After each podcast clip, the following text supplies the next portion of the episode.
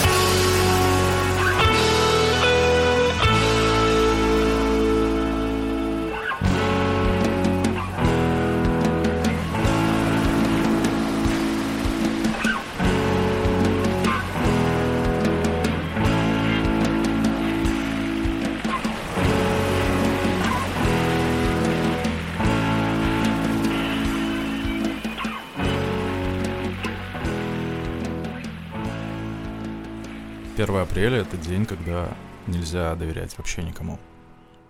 Когда-то я работал новостником в медиа, и это был самый отстойный рабочий день в году.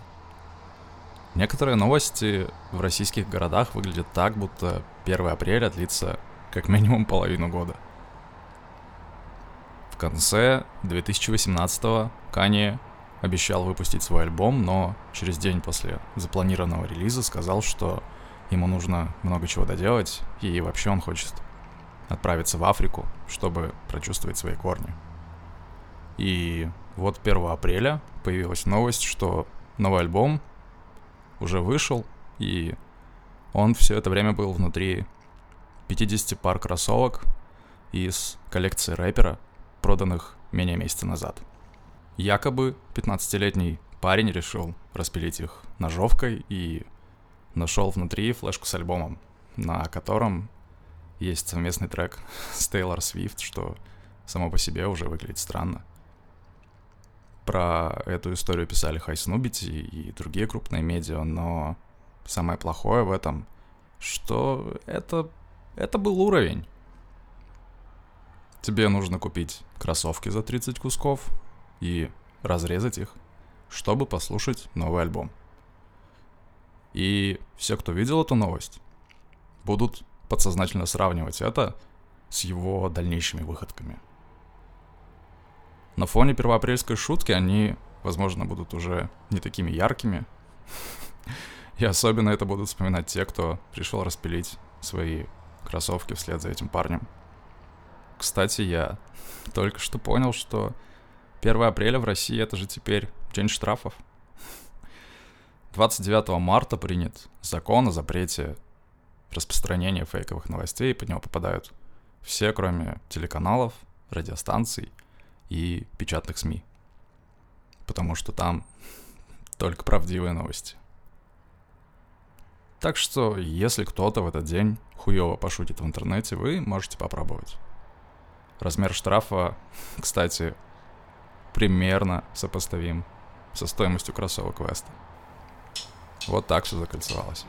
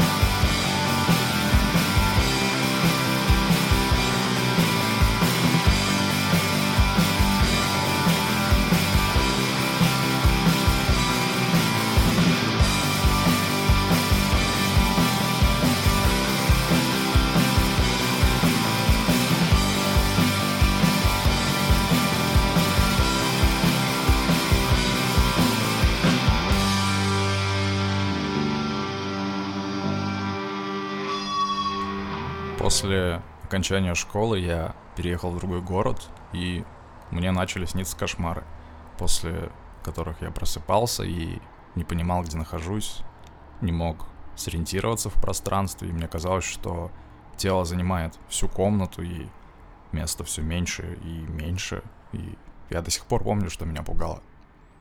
Это были обычные геометрические фигуры. Круги, квадраты, треугольники, которые просто летали во сне перед глазами. Цвета всегда были очень контрастными, а само ощущение было похоже на свободное падение, только как будто бы ты падаешь не целиком, а по частям. Чтобы вы понимали, я был так напуган, что перед сном старался закрывать окна или заваливать подоконник всяким хламом, потому что боялся, что в ужасе попробую выбраться из комнаты через окно.